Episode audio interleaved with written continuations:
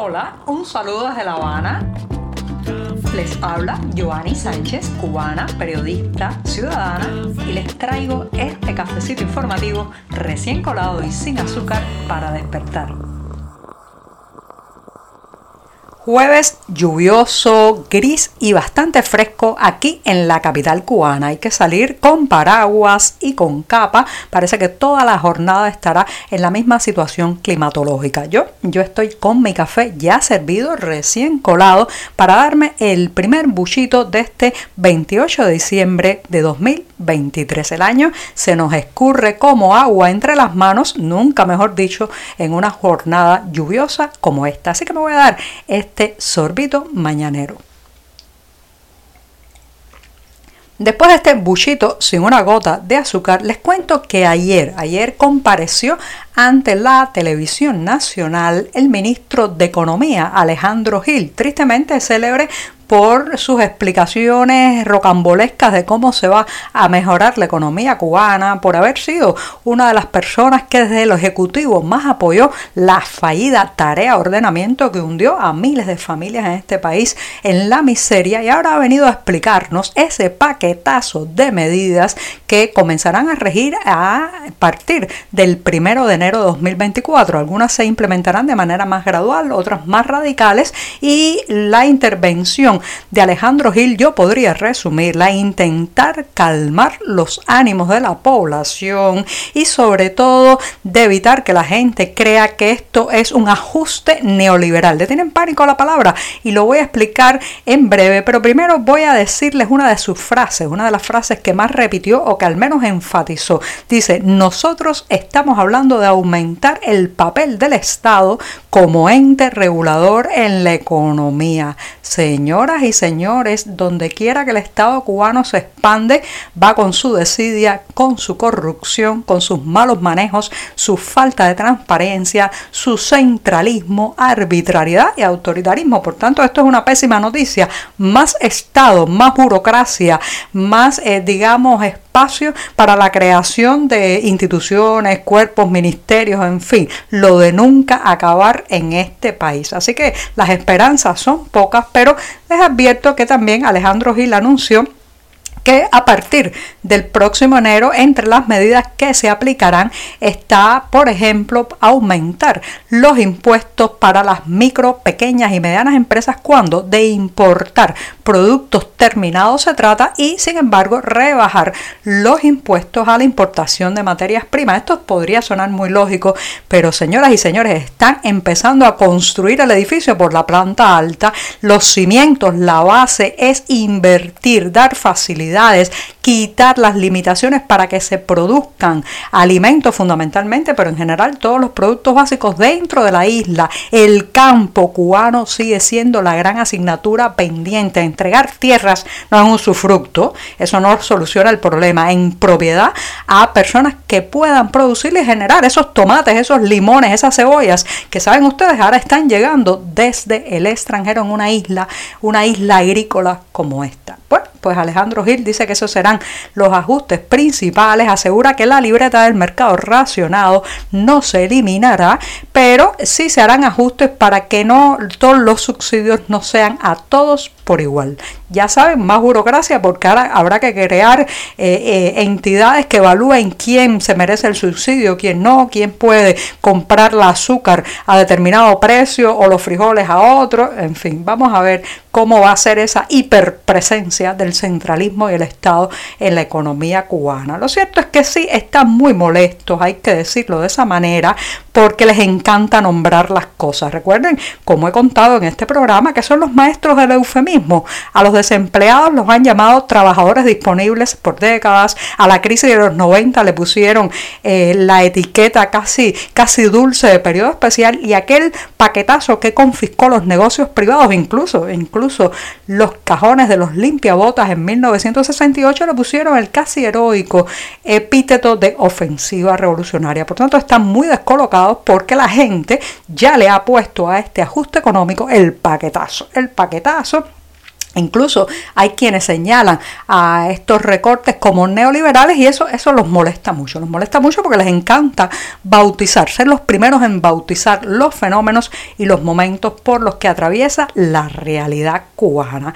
Lo cierto es que es evidente que eh, esto va a tener una incidencia política alta porque recuerden, señoras y señores, que en una, en, aquí se ha usado el asistencialismo, el igualitarismo ramplón y el mercado racionado no solamente como un mecanismo de distribución, sino fundamentalmente como una forma de control social y político. Así que a falta de más subsidios, de más mano ancha, digamos que eh, pues todos tienen temores. En las oficinas climatizadas de las instituciones sospechan que estas medidas eh, alimentarán las protestas populares. Y en la gente, la gente cree y teme un encarecimiento aún mayor de los alimentos y los productos básicos. Tremendo 2024 que nos espera.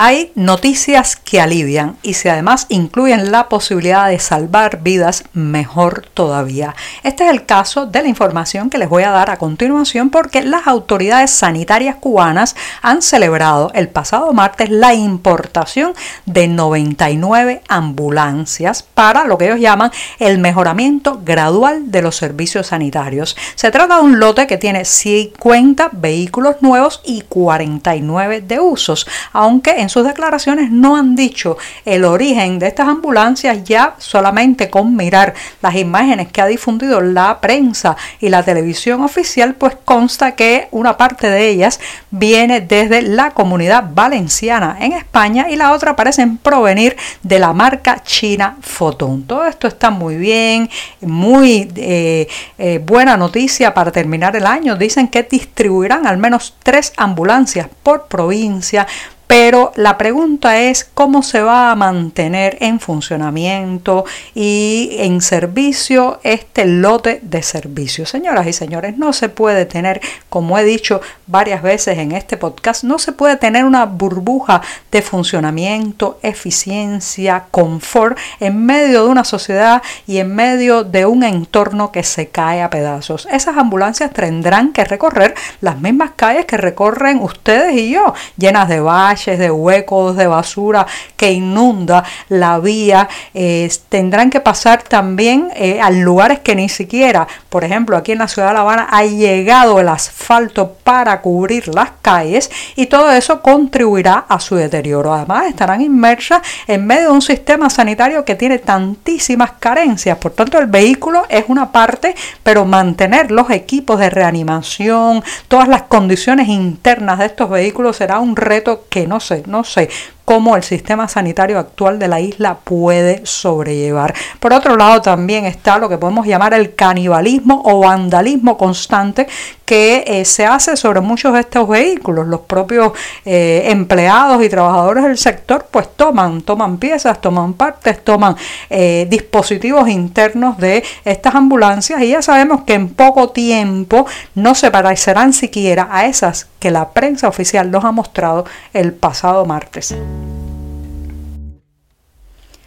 Por estos días, los seguidores del fútbol en Cuba se hacen la pregunta del millón, más bien la pregunta de los 8 millones. Sí, ¿dónde están los 8 millones de dólares que la FIFA entregó al régimen de esta isla entre 2016 y el año 2022? Esa es la gran pregunta, el cuestionamiento que se están haciendo muchos comparando el volumen del dinero entregado y la poca, eh, digamos, inversión en la de los estadios, los equipos, incluso la propia ropa que visten los deportistas de esta isla. Recientemente se dio una escena bastante lamentable, por cierto, en que después de un partido entre una delegación cubana y una delegación rusa de fútbol, pues eh, los deportistas rusos intentaron intercambiar sus camisetas con eh, los atletas cubanos, pero estos se negaron aludiendo al hecho de que ese era el único uniforme que tenía. A partir de ahí,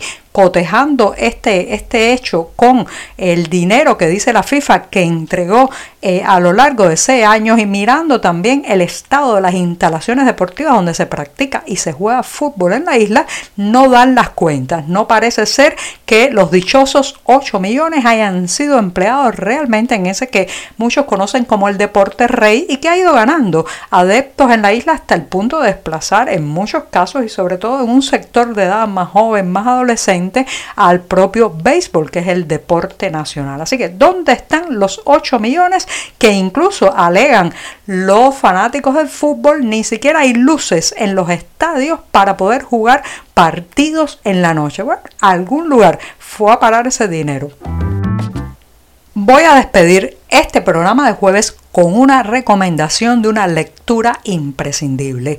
Por estos días estoy muy sumergida en un volumen que lleva por título Escritores y artistas bajo el comunismo, censura, represión y muerte del escritor y también periodista Manuel Florentín. Se trata, señoras y señores, de un volumen necesario, sobre todo cuando uno vive bajo un régimen autoritario y totalitario, como es el caso del cubano, porque narra, narra la historia de escritores y artistas bajo el comunismo, específicamente todos los matices de la censura que pueden ir desde la no edición de un libro, pasando por la cárcel, el exilio, incluso llegando a la muerte del escritor, el intelectual, porque cuenta historias, anecdotarios y testimonios de periodistas, músicos, pintores, cineastas, escritores y artistas plásticos en general. Ellos sufrieron la represión de estos regímenes comunistas, bien porque sus obras no ensalzaban, fíjense ustedes, no ensalzaban lo suficiente los éxitos del comunismo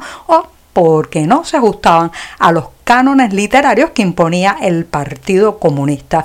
La mayor parte del libro está centrada en los tijeretazos de la censura, la represión en la Unión Soviética, pero también hay un paneo, digamos, un recorrido por otros países que incluye Cuba. ¿sí? Ahí están mencionados los casos de escritores como Reinaldo Arenas y también Guillermo Cabrera Infantes, entre otros. Así que los invito a buscar este volumen que además tiene una versión digital. Reitero, el título es Escritores y artistas bajo el comunismo, censura, represión y muerte. También está salpimentado con chistes del momento que se burlaban de la censura y con frases y declaraciones oficiales. Con esa, con una de esas voy a cerrar este día de hoy y es lo que dijo Khrushchev en relación con la revolución en Hungría. Dijo, si se hubiera matado a tiempo a una decena de escritores húngaros, la revolución no habría tenido lugar. Fíjense qué fuerte, qué antagonismo entre el control del Partido Comunista y la libertad creativa. Y con esto sí que me despido hasta mañana viernes. Disfruten la tarde de este jueves. Muchas gracias. Por hoy es todo. Te espero mañana a la misma hora. Síguenos en 14medio.com. También estamos en Facebook, Twitter, Instagram y en tu WhatsApp.